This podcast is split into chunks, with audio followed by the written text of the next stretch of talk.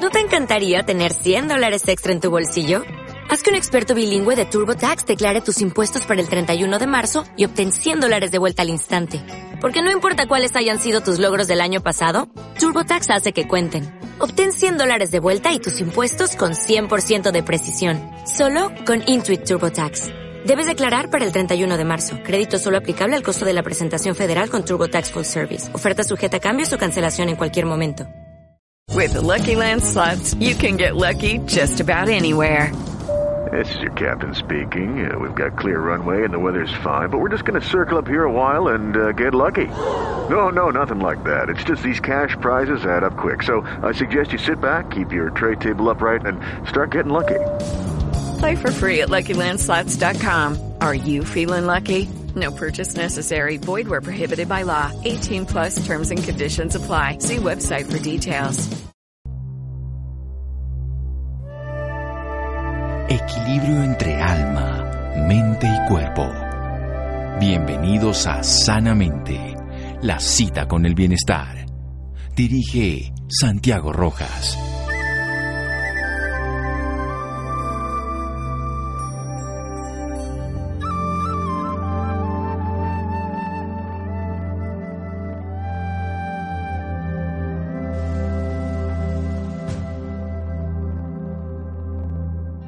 Es más fácil prevenir malos hábitos que romperlos.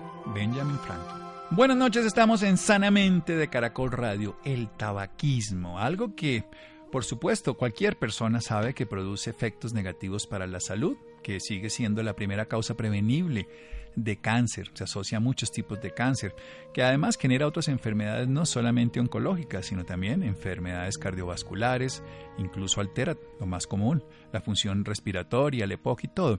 Y también todos esos derivados que están saliendo hoy del consumo de tabaco, como tienen que ver en este momento desde el punto de vista práctico con los vapeadores, con los sistemas como AICOS. ¿Eso realmente es saludable? ¿No lo es? Todas estas informaciones. Pues vamos a hablar con alguien que conoce del tema. Él es médico cirujano en la Universidad de Cartagena, especialista en neumología clínica. La neumología médica es la especialidad que maneja el área respiratoria específicamente de la Universidad Nacional Autónoma de México y especialista de medicina interna de la Universidad Nacional de Colombia. Doctor Andrés Caballero Arteaga, buenas noches y gracias por acompañarnos. Buenas noches, doctor Rojas. Un saludo a usted y a su audiencia. Muchas gracias por invitarme al programa. Es un honor tenerlo por aquí, maestro. Y lo primero, entonces, cuéntenos un poco qué hace el tabaco en la salud humana y después vamos ya a los vapeadores y a estos sistemas modernos. Sí, señor. Bueno, el, el tabaco produce, primero que todo, el, el tabaco produce una enfermedad que se llama tabaquismo, que es el solo hecho de fumar ya per se es una enfermedad. Perfecto. Y segundo, que el tabaco produce una serie de compromisos en el sistema respiratorio, en el sistema cardiovascular, en el sistema nervioso central, en el sistema vascular periférico, en el sistema digestivo, mejor dicho, en todo el organismo, el tabaco produce alteraciones y enfermedades. Bien, entonces el tabaquismo, la enfermedad de consumir tabaco a todo nivel. Hablemos del área que usted más conoce, que es la respiratoria, y luego nos derivamos a otras. ¿Qué hace el tabaco y el tabaquismo en este caso a nivel de el árbol respiratorio, doctor Caballero? Bueno, el, em, empieza el tabaco por producir alteraciones en el epitelio respiratorio. Sí. En los cilios, en la mucosa respiratoria. Sea, produce alteraciones en faringe, en laringe, en tráquea, en bronquios, en bronquiolos y en los alveolos. En todo.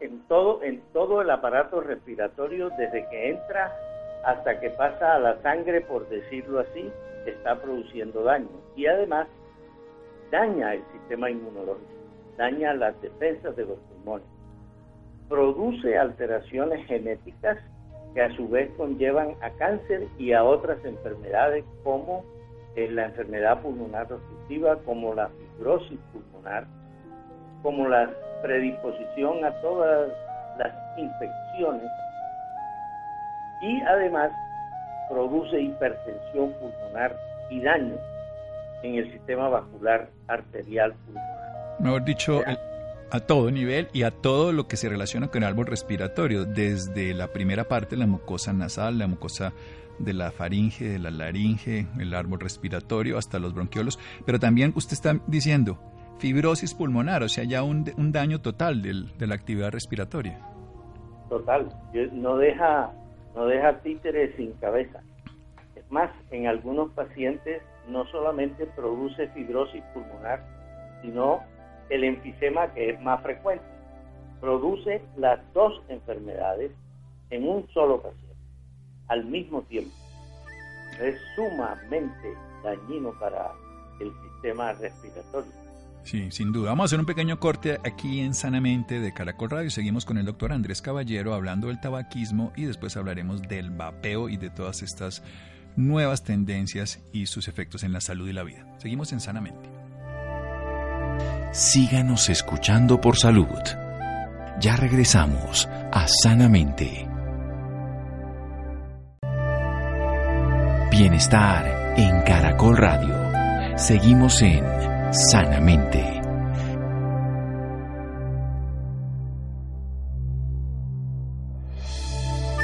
Seguimos en Sanamente de Caracol Radio. Nuestro invitado de hoy, el doctor Andrés Caballero Arteaga, médico cirujano de la Universidad de Cartagena, especialista en neumología clínica de la Universidad Nacional Autónoma de México, especialista en medicina interna de la Universidad Nacional de Colombia. Nos está hablando de que hay una enfermedad que se llama tabaquismo, que es por el consumo de tabaco, que afecta al epitelio respiratorio, haciendo daños que llegan a ser irreversibles desde los cilios, el movimiento que genera la posibilidad de liberar el moco y de favorecer, por supuesto, la respiración desde la mucosa nasal, la faringe, la laringe, los tráquea, los bronquios, los bronquiolos y los neumocitos, toda la zona respiratoria donde intercambiamos el aire como oxígeno en este caso y, derivamos el dióxido de carbono para retirarlo de lo que tenemos en el metabolismo del cuerpo. Y afecta al sistema inmunológico, lo que genera, por supuesto, que no hay una buena defensa y favorece alteraciones genéticas que van a ser mutaciones y favorecer el cáncer. Hace enfermedades como el enfisema, el EPOC, la bronquitis crónica, también fibrosis pulmonar, degeneración completa y las pueden incluso combinar estas enfermedades, además de aumentar infecciones crónicas y hacer hipertensión pulmonar. A otro nivel, ¿qué hace el tabaquismo, doctor Andrés Caballero Arteaga? Bueno, el, como decía, el tabaquismo es una enfermedad que está codificada por la Organización Mundial de la Salud en el Código Internacional de Enfermedades CIE-10 como el código F17. Es una enfermedad crónica, es una enfermedad que tiene carácter adictivo que comienza precozmente. Aquí en Colombia los niños empiezan a fumar en algunas zonas del país a los 7 años de edad. El tabaquismo tiene una alta prevalencia. Eh, y el tabaquismo es la primera causa de mortalidad en países desarrollados. Pero la prevalencia, esa es una enfermedad que afecta más a la población pobre. y Los países que tienen menos ingresos económicos son los que más fuman.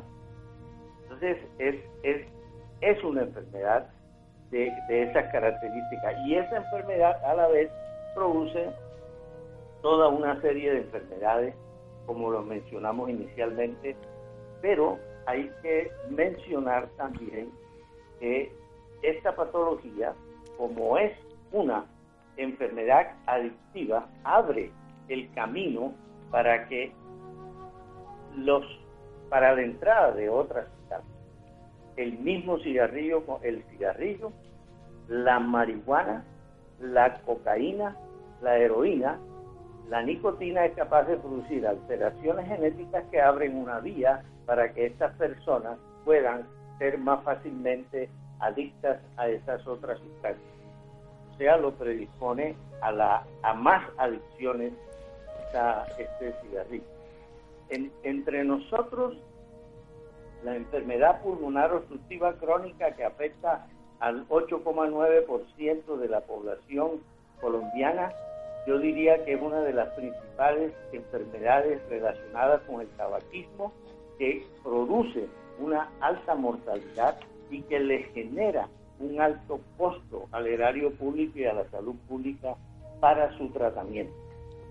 Lo que más me preocupa de esto es que eh, nos venden el cigarrillo, porque el cigarrillo nos lo venden las transnacionales, pero el tratamiento del tabaquismo tampoco es nuestro, nos lo venden también. Las balas de oxígeno no los venden. Los concentradores de oxígeno no los venden. Los ventiladores que utilizamos para manejar estos pacientes en las fases terminales también no los venden. Entonces, negocio redondo. El negocio es redondo. Pero destructor totalmente para quien fuma y para el mismo país que tiene que pagar. O sea que una persona que fuma dice yo fumo y hago lo que se me dé la gana, pero en realidad al erario público y en este caso a todos los demás contribuyentes que somos todos le está haciendo un daño, porque además de su daño particular tiene una atención médica y tiene unos tratamientos que requieren atención permanente, con enfermedades crónicas que pueden durar muchos años, pueden morirse a lo largo del tratamiento, pero van a durar años con concentradores, balas de oxígeno, equipos diferentes que van a requerir, que van a ser pagados por el erario público por una persona que estuvo fumando, basado obviamente en una multinacional que lo vendió. Sí, es un proceso muy complejo y al que todos tenemos que ver. ¿Cuál es la prevalencia del tabaquismo a nivel de Colombia frente a otros países? Usted dice que aquí se fuma más por ser un país de bajos recursos. Sí, en, la, en la última encuesta del, del tabaquismo, eh, las cifras que se tienen son eh, las siguientes. Eh, voy a mencionar algunos datos. De, del año 2013, el consumo de tabaco era de casi 13% para toda la población. De Colombia. y esta cifra equivale más o menos a que hay unos 3 millones de fumadores en este país. Activos. y los demás pasivos activos, hay entre activos y, pasivos. El, sobre todo activo, que es lo que más, eh, lo que más, más nos impacta. Después podremos mencionar algo sobre el tabaquismo de segunda mano. Sí, claro. Pero, pero eh, aproximadamente un 25% de, de, por ciento de la población que fuma inicia el tabaquismo antes de los 14 años y como dije antes, antes de los 7. en la encuesta que se hizo en el año 2006 en el tercer estudio epidemiológico andino en Colombia, el 49% de los estudiantes universitarios, casi la mitad, había fumado. Y en el último mes, en el último mes habían fumado casi el 17%, por datos del año 2006. En el año 2012 el tabaquismo era del 18%, o sea, el tabaquismo ha venido disminuyendo lentamente, pero ha venido en Colombia. La idea de estos programas. Más, o menos en muchos países no estamos muy distantes de lo que se fuma en el mundo, pero hay países que se fuma en África 40%, 60%, eh, es, es alto, en España se llega a cifras hasta del 30%, y nosotros estamos alrededor de ese 17-18% promedio. Entonces es alto. Y lo otro es lo que nos cuesta, ¿no? Hay un punto importante en el costo. Los costos en Colombia en la salud para el año para el año para el, el, año actual es alrededor de los 6 billones de pesos en las enfermedades producidas por el por el tabaquismo en Colombia. Eso es eso es una parte importante del producto interno bruto que nos estamos gastando en tratar la enfermedad pulmonar obstructiva crónica, las enfermedades cardíacas, el carcinoma del pulmón, los accidentes cerebrovasculares y las neumonías, que son enfermedades que están relacionadas con el tabaquismo. Nos estamos, se mueren 88 personas en Colombia por día, por día, por enfermedades relacionadas con el tabaquismo. Eso le da casi 33 mil personas que mueren por año. El número exacto es 32.088 personas que mueren por año en Colombia por enfermedades relacionadas con el impacto sobre la salud es devastador. Por supuesto. Bueno, entonces ya este es el marco real, es el marco científico, es el marco objetivo, 6 billones de pesos, 88 personas diarias que mueren, ya sea de ACV, neumonía, infarto, enfermedad pulmonar obstructiva o también cáncer. Pero pasemos a esas soluciones que se están presentando aparentes, que es cambiar al sistema AICOS o al sistema de vapeo. ¿Realmente eso modifica el, tabaquismo, doctor Caballero?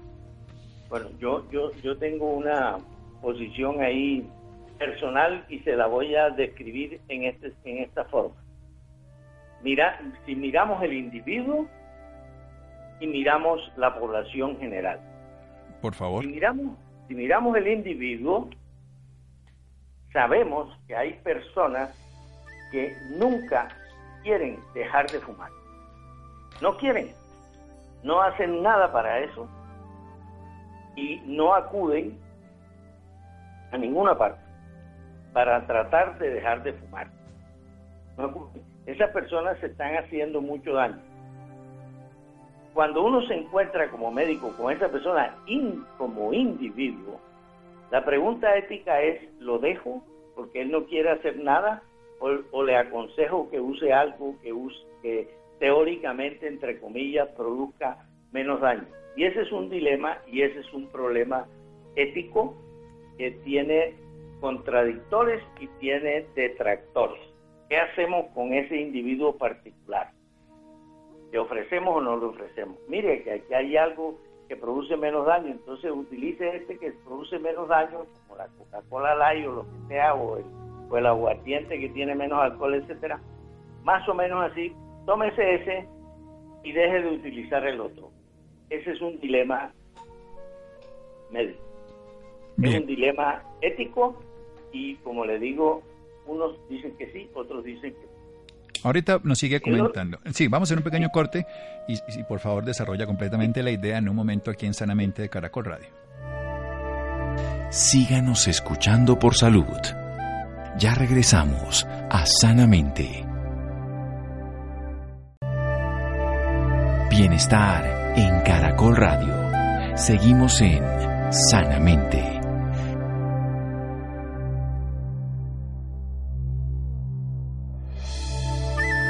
Seguimos en Sanamente de Caracol Radio. El tabaquismo, una enfermedad real que produce del Producto Interno Bruto muy alto consumo para el ciudadano, para el país, para toda la economía, para nuestro desarrollo.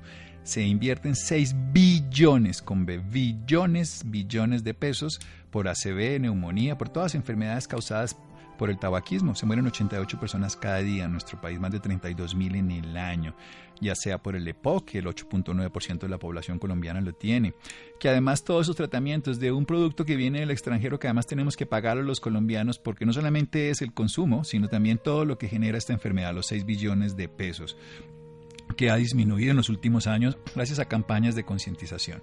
Y estamos tocando si el vapeo, si todos estos sistemas que utilizan ya no los mil grados de temperatura, que es lo que puede llegar a tener la combustión del monóxido de carbono, no dióxido de carbono, sino el monóxido, el que botan los exhaustos de los carros que se hace en la combustión del tabaco con las 4.000 sustancias que genera, sino el vapeador que lo hace a menos de 300 grados de temperatura, que no se hace necesariamente con cigarrillo, en ese caso con tabaco, sino con otras sustancias, tiene o no sentido. Siga doctor Andrés Caballero en su idea? Bueno, la, el otro problema es el problema de salud pública. Vamos a los, a los cigarrillos electrónicos.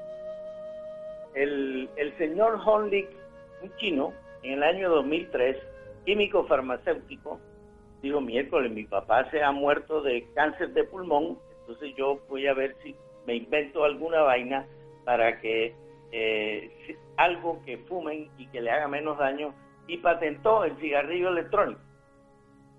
Lo pensó desde el punto de vista filosófico para que la gente dejara de fumar y así nace este producto. Pero ¿qué pasa? Hay mucha discusión, pero los estudios no han podido demostrar fehacientemente que sirva para dejar de fumar. Y las industrias tabacaleras que han, cómo han utilizado este producto. Uno, lo utilizan para vendernos no utilizan para vendernos nicotina que es adictiva para que nosotros le compremos los cigarrillos electrónicos.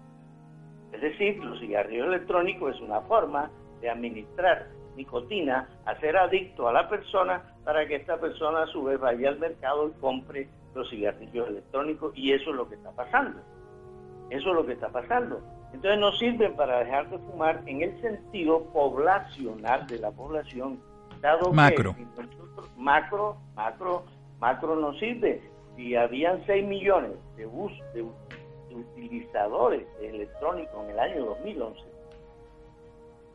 en el 2016 ya eran 35 millones. Y se calcula que para el año 2021 sean 56 millones de personas o 54 en el mundo que estarán utilizando cigarrillos electrónicos. ¿Eso sirve para dejar de fumar? El 16% de la población universitaria en Colombia ha utilizado cigarrillos electrónicos. Se pregunta uno, ¿eso sirve para dejar de fumar? No, lo que, está, lo que se está promoviendo es su uso. Lo que se está promoviendo, a mi juicio, es la dependencia a la nicotina. Es decir, la puerta de entrada para el cigarrillo convencional, la puerta de entrada para el otro y el otro. El AICO se hace un poquito aparte porque el AICO tiene tabaco. Sí, no tiene nicotina, sino tabaco, el otro es solamente nicotina o lo que le quieran poner, porque se puede hacer vapeador de cannabis, se puede hacer, incluso pues vapean muchas otras sustancias. No, yo, y, fíjese la cantidad de, de, muertos y de casos que han habido con relación al cigarrillo, al cigarrillo electrónico. Se han descrito más de 3.000, eh, una cosa que se llama EVALI, que, que, es una sigla en inglés que lo que quiere decir es la lesión pulmonar producida por el vapeo, por los vapeadores, por los cigarrillos electrónicos.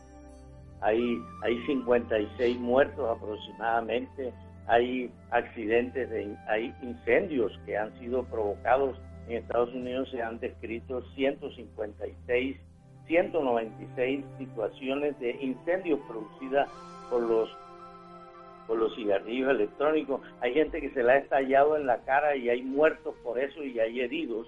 Hay un muerto porque se le estalló uno en la cara y se comportó como un proyectil que se le en el cráneo y lo mató. Y está descrito en la, en la literatura.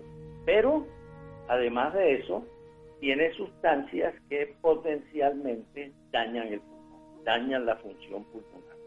Eso tiene glicerina, eso tiene propilenglicol, eso tiene, como usted ha dicho, varias cosas. Entre ellos le echan vitamina E, que parece ser la responsable de las últimas muertes por EVALI en Estados Unidos.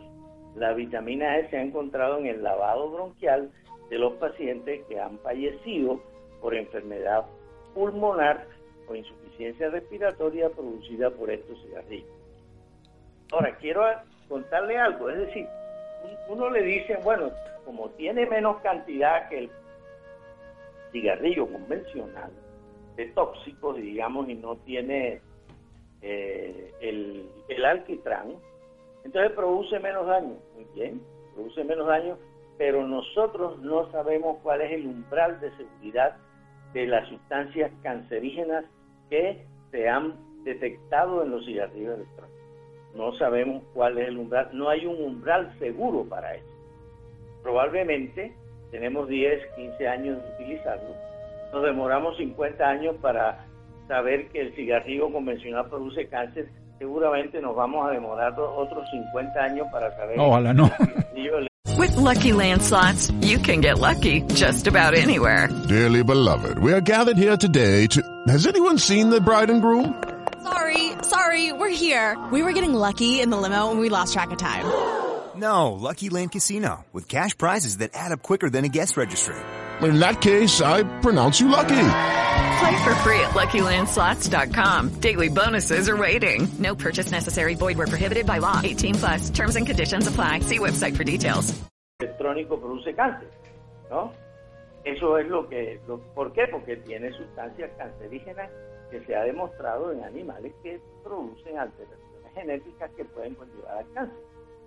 Entonces, eh, además, estos cigarrillos electrónicos le aumentan los síntomas respiratorios. Al paciente asmático lo empeoran, al paciente con EPOC lo empeoran, si lo utiliza, a los pacientes que tienen enfermedades respiratorias les empeoran los síntomas. Entonces, en mi opinión, no funciona muy bien y no debe utilizarse como política de salud pública en nuestro país para decir que sirve para dejar de fumar y para que la gente lo utilice y menos que tenga venta libre, ¿no? Menos, hay que ponerle restricciones a la venta del cigarrillo electrónico. Entonces, el, el, en, en resumen, yo diría, primero, que no es inocuo, segundo, que puede producir lesiones pulmonares, tercero, que no se debe utilizar como salud pública para dejar de fumar. Y seguramente tiene otros efectos que todavía no conocemos. Por lo tanto, su uso debe restringirse y debe prohibirse porque cada vez nuestra población está comprando más cigarrillos Bien, y la diferencia entre esos dos sistemas, el sistema de vapeo y el sistema de laicos que usted dice en el vapeo, le pueden colocar cualquier cosa y muchas de las muertes por una sustancia aparentemente sana, pero la vitamina E, como cualquier sustancia, si no la usamos donde corresponde, pues cuando la sangre está fuera de las arterias y queda en el líquido, digamos, abdominal o en el espacio abdominal, pues nos va a generar peritonitis química. Nada es bueno o malo si depende de donde lo tengamos. Pero volviendo al vapeo versus el laicos, ¿qué diferencia hay frente a las personas que lo usan?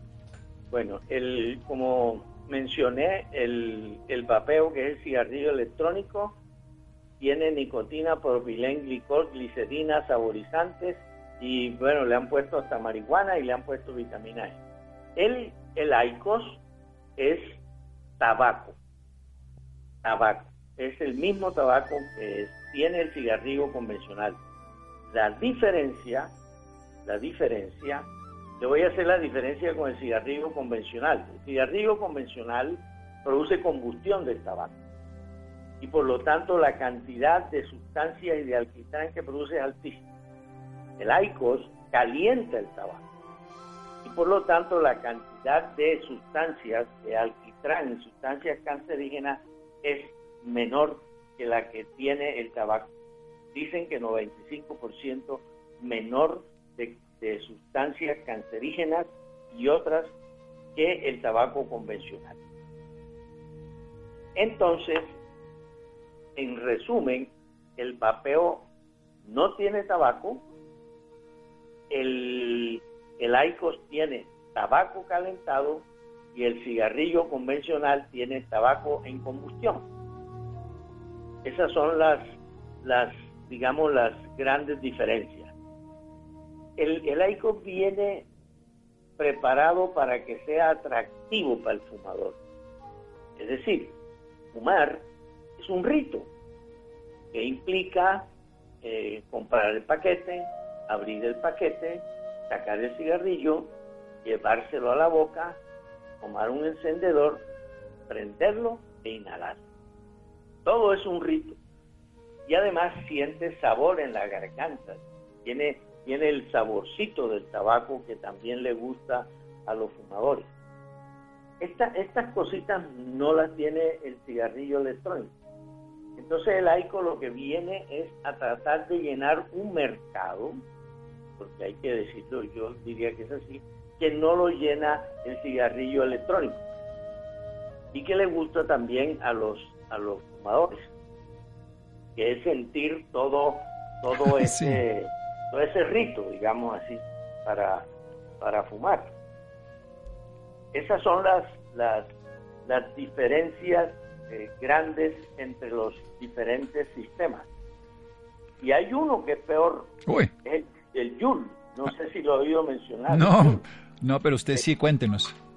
Se escribe J-U-U-L, que es como joyería, algo así. Sí. El YUL eh, es un nuevo cigarrillo electrónico que se parece a una, una unidad de, bueno, eh, donde uno almacena información y usted lo lleva de un lado para otro y se lo mete a un computador y a otro. Se parece a eso.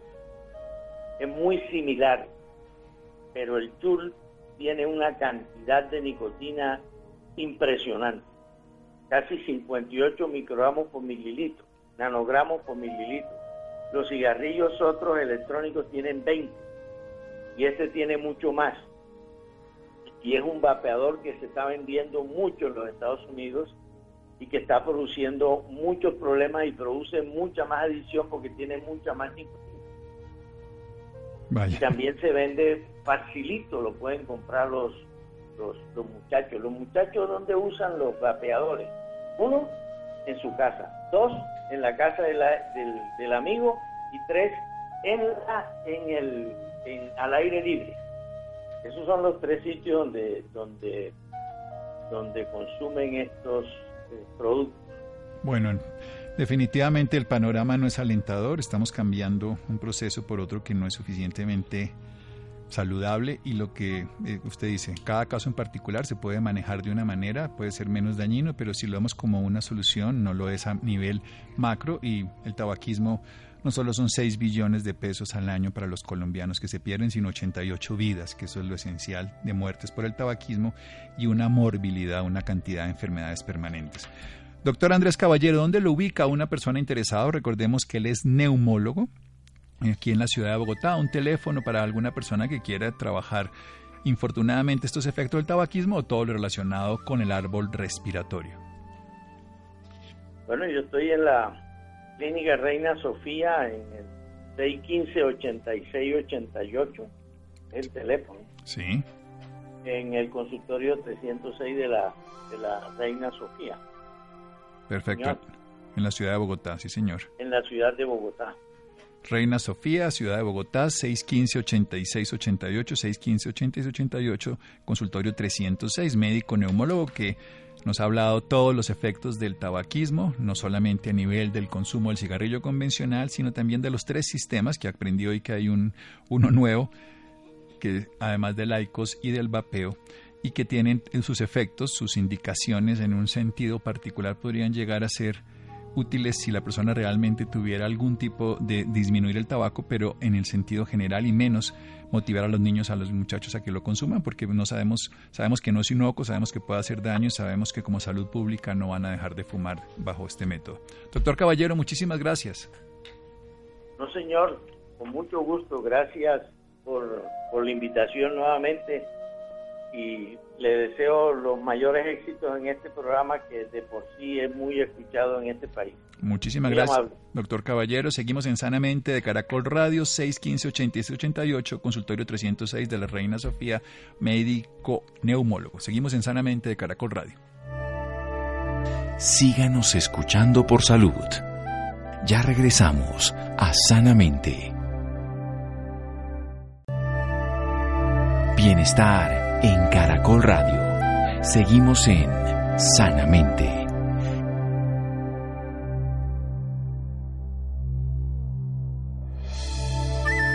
Seguimos en Sanamente de Caracol Radio. Los interesados en el doctor Andrés Caballero Arteaga, que él es médico neumólogo en la Reina Sofía Hospital, aquí en Bogotá, la clínica Reina Sofía, 615-8688, 615-8688 y el consultorio 306. Bien, cambiando de tema, aprender a elegir el morral ideal para el regreso a clases. Recordemos que esto tiene que ver con muchos de los trastornos de adaptación que tenemos en la postura, los trastornos de columna, no solamente es por gusto, sino por condición anatómica, postura. En fin, Juan José, buenas noches.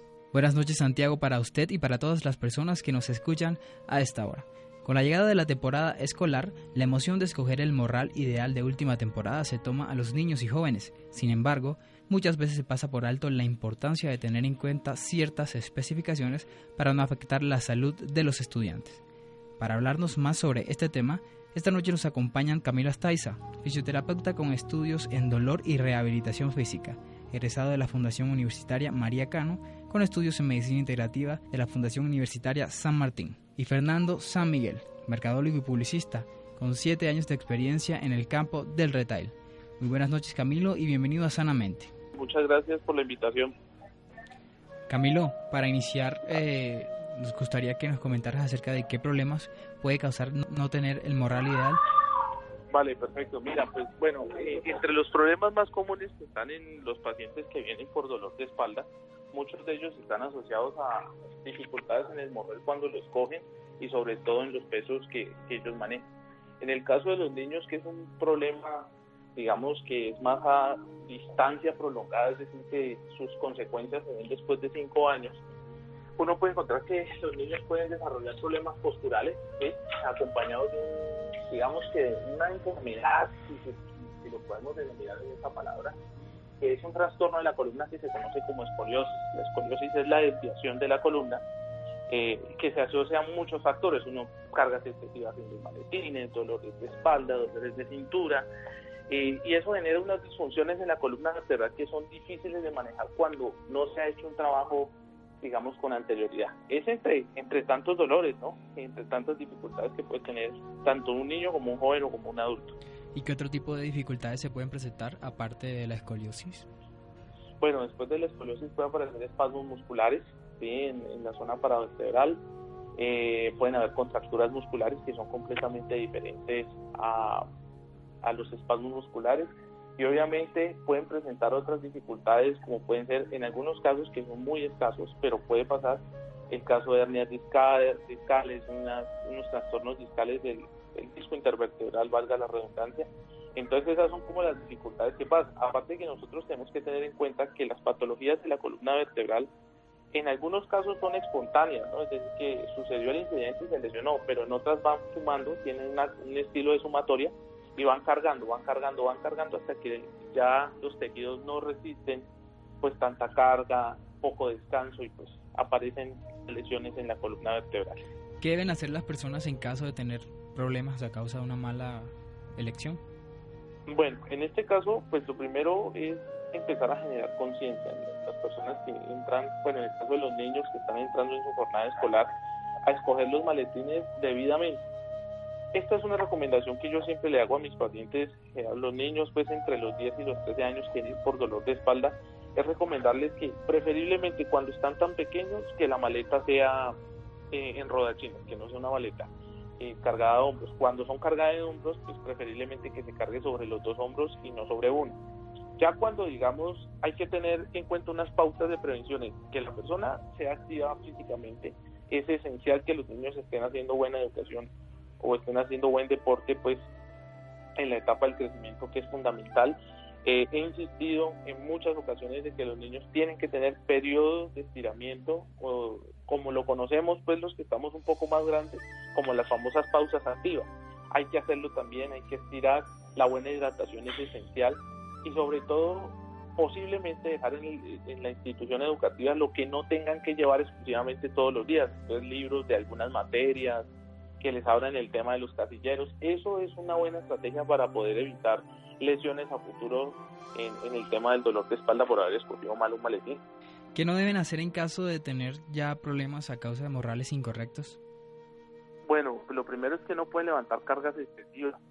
Lo primero es ir a consulta con, bien sea con el fisioterapeuta o sea con el ortopedista, el médico de cabecera, y obviamente mandarle los exámenes necesarios para llegar a un diagnóstico. Claro, yo te estoy hablando solamente de una que sería la escoliosis, pero en el caso de estos pacientes, cuando ya hay un diagnóstico certero, ya hay algo que se diga, el paciente sufre de algo, las recomendaciones son muy básicas. Hacer deporte, empezar a hacer fisioterapia y no cargar pesos excesivos en la espalda. Hay algunos morrales que son de una sola cargadera. ¿Esto, ¿Estos morrales también pueden afectar a los niños? Sí, yo preferiblemente no lo recomiendo en, en ocasiones no los recomiendo. Los que, hay dos tipos, unos que son el tipo en mochila, pues no, sé cómo lo llamen, que sean de un solo lado. Prefiero que se haga terciado el, la posición de colocar la, la correa del, del o preferiblemente quedarnos con los dos porque la carga se mal distribuye en la cinta de la correa del maletín y pues eso puede generar algunas molestias, no muy grandes, pero en periodos prolongados sí puede generar algunas dificultades. Camilo, ¿debe haber un peso ideal a la hora de cargar el morral? Sí, hay unos pesos, hay unos pesos ideales que algunas líneas eh, las han manejado, eh, algunas empresas colombianas las han manejado, entonces, este, por ejemplo, niños entre los 10 y los 12 años estén entre los 4 y los 5 kilos, casi siempre se recomienda, es que sea el porcentaje ideal para cargar el maletín, es el, el, la estatura de la persona es el 10% de lo que tú puedes, puedes cargar en el maletín. Entonces un niño de 5 años debería levantar 3.5 kilos? Más o menos, pero lo recomendable es que se quede con la mochilita de, de rueditas y que la lleve en las manos. Esa es una medida estándar, eso lo han sacado algunos consensos en salud ocupacional, pero digamos que casi nunca se ve como esas medidas como tan eficaces, sobre todo en Colombia, que sabemos que no hay acceso a, pues a tiendas de grandes marcas que puedan ofrecer ese digamos que ese plus pues en el servicio de sus productos. Doctor Camilo, ¿qué consejo le puede dar a nuestros oyentes sobre este tema? Bueno, lo más importante es, generar conciencia sobre los papás. Ellos son los que tienen, la, digamos que la responsabilidad de tener que llevar el, el niño y todo lo que comprende en su etapa de crecimiento. Esa como primera recomendación. Tener mucho cuidado con el maletín que lo escogen, saber que es necesario poder tener en el maletín lo estrictamente necesario, que suene a redundar. Es decir, los colores, el lapicero, los libros y los cuadernos que sean justamente necesarios. Porque esto, a ver, como les decía, esto es una responsabilidad de parte y parte, tanto de la institución como de los padres que tienen que vigilar a sus hijos. Empezar a hacer deporte es esencial. Unos buenos músculos no permiten lesiones. Entonces, hacer buena actividad física, los niños, sobre todo entre los 8 y los 12 años, tienen que empezar a hacer actividades que generen un poco más de impacto en sus huesitos, que permitan más crecimiento, que los músculos se vuelvan más resistentes, obviamente que estén más hidratados. Esas son como las recomendaciones que yo siempre les doy como muy generales porque cada caso es muy particular. Camilo, ¿y las personas interesadas en este tema dónde lo pueden contactar? Perfecto, eh, lo pueden contactar. Yo estoy ubicado en la ciudad de Popayán, un centro médico, se llama Centro Médico Quirúrgico Los Andes, sala consultorio 7. Cualquier trastorno, dolores de espalda, pues es mi función y aquí estaré para servir a quien necesite.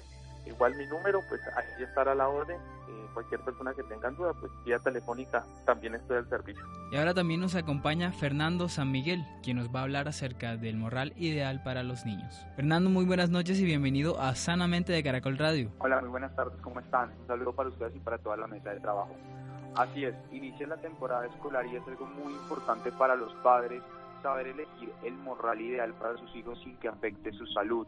Eh, no solamente es un tema de precio o un tema de moda, sino también encontrar un morral funcional que se adecue a la, a la espalda del niño y que no genere a futuro problemas o lesiones lumbares que afecte eh, su motricidad. Fernando, ¿cuál debe ser el, el tamaño ideal para el morral del niño?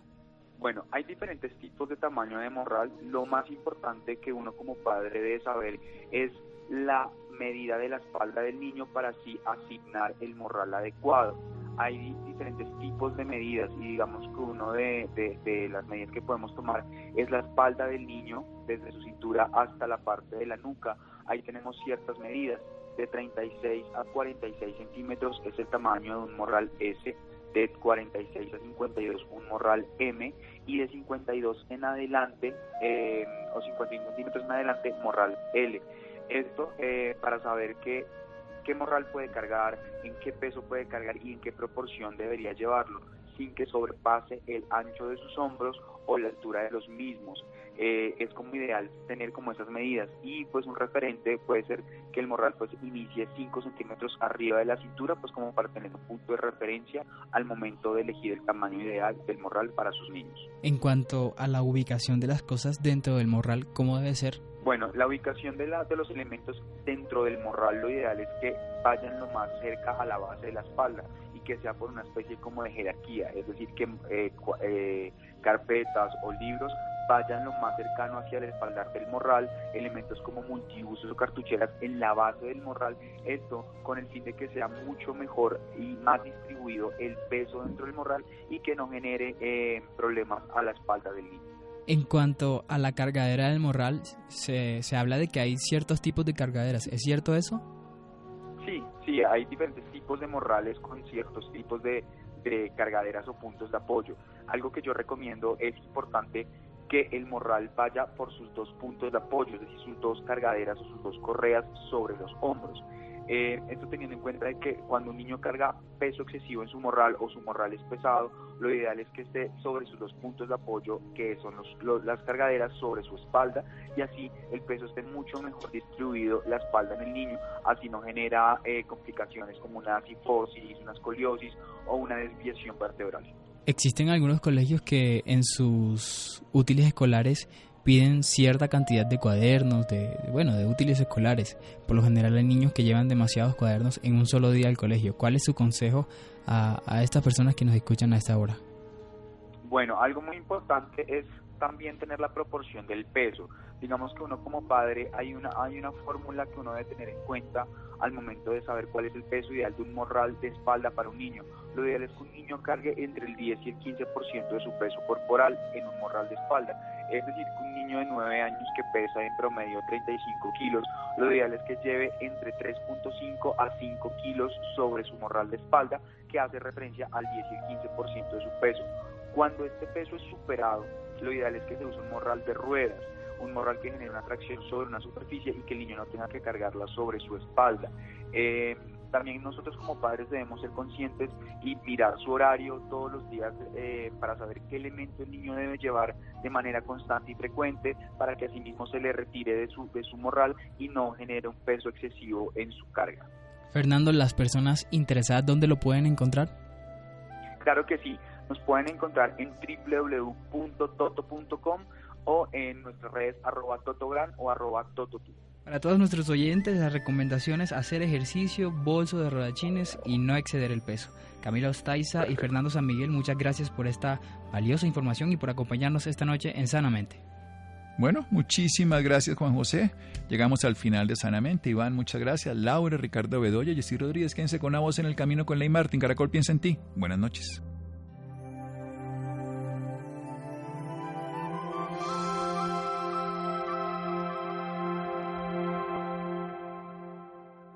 Hey guys, it is Ryan. I'm not sure if you know this about me, but I'm a bit of a fun fanatic when I can. I like to work, but I like fun too. It's a thing. And now the truth is out there. I can tell you about my favorite place to have fun. Chumba Casino. They have hundreds of social casino style games to choose from with new games released each week. You can play for free anytime, anywhere and each day brings a new chance to collect daily bonuses. So join me in the fun. Sign up now at ChumbaCasino.com. No purchase necessary. BGW. Void were prohibited by law. See terms and conditions. 18 plus.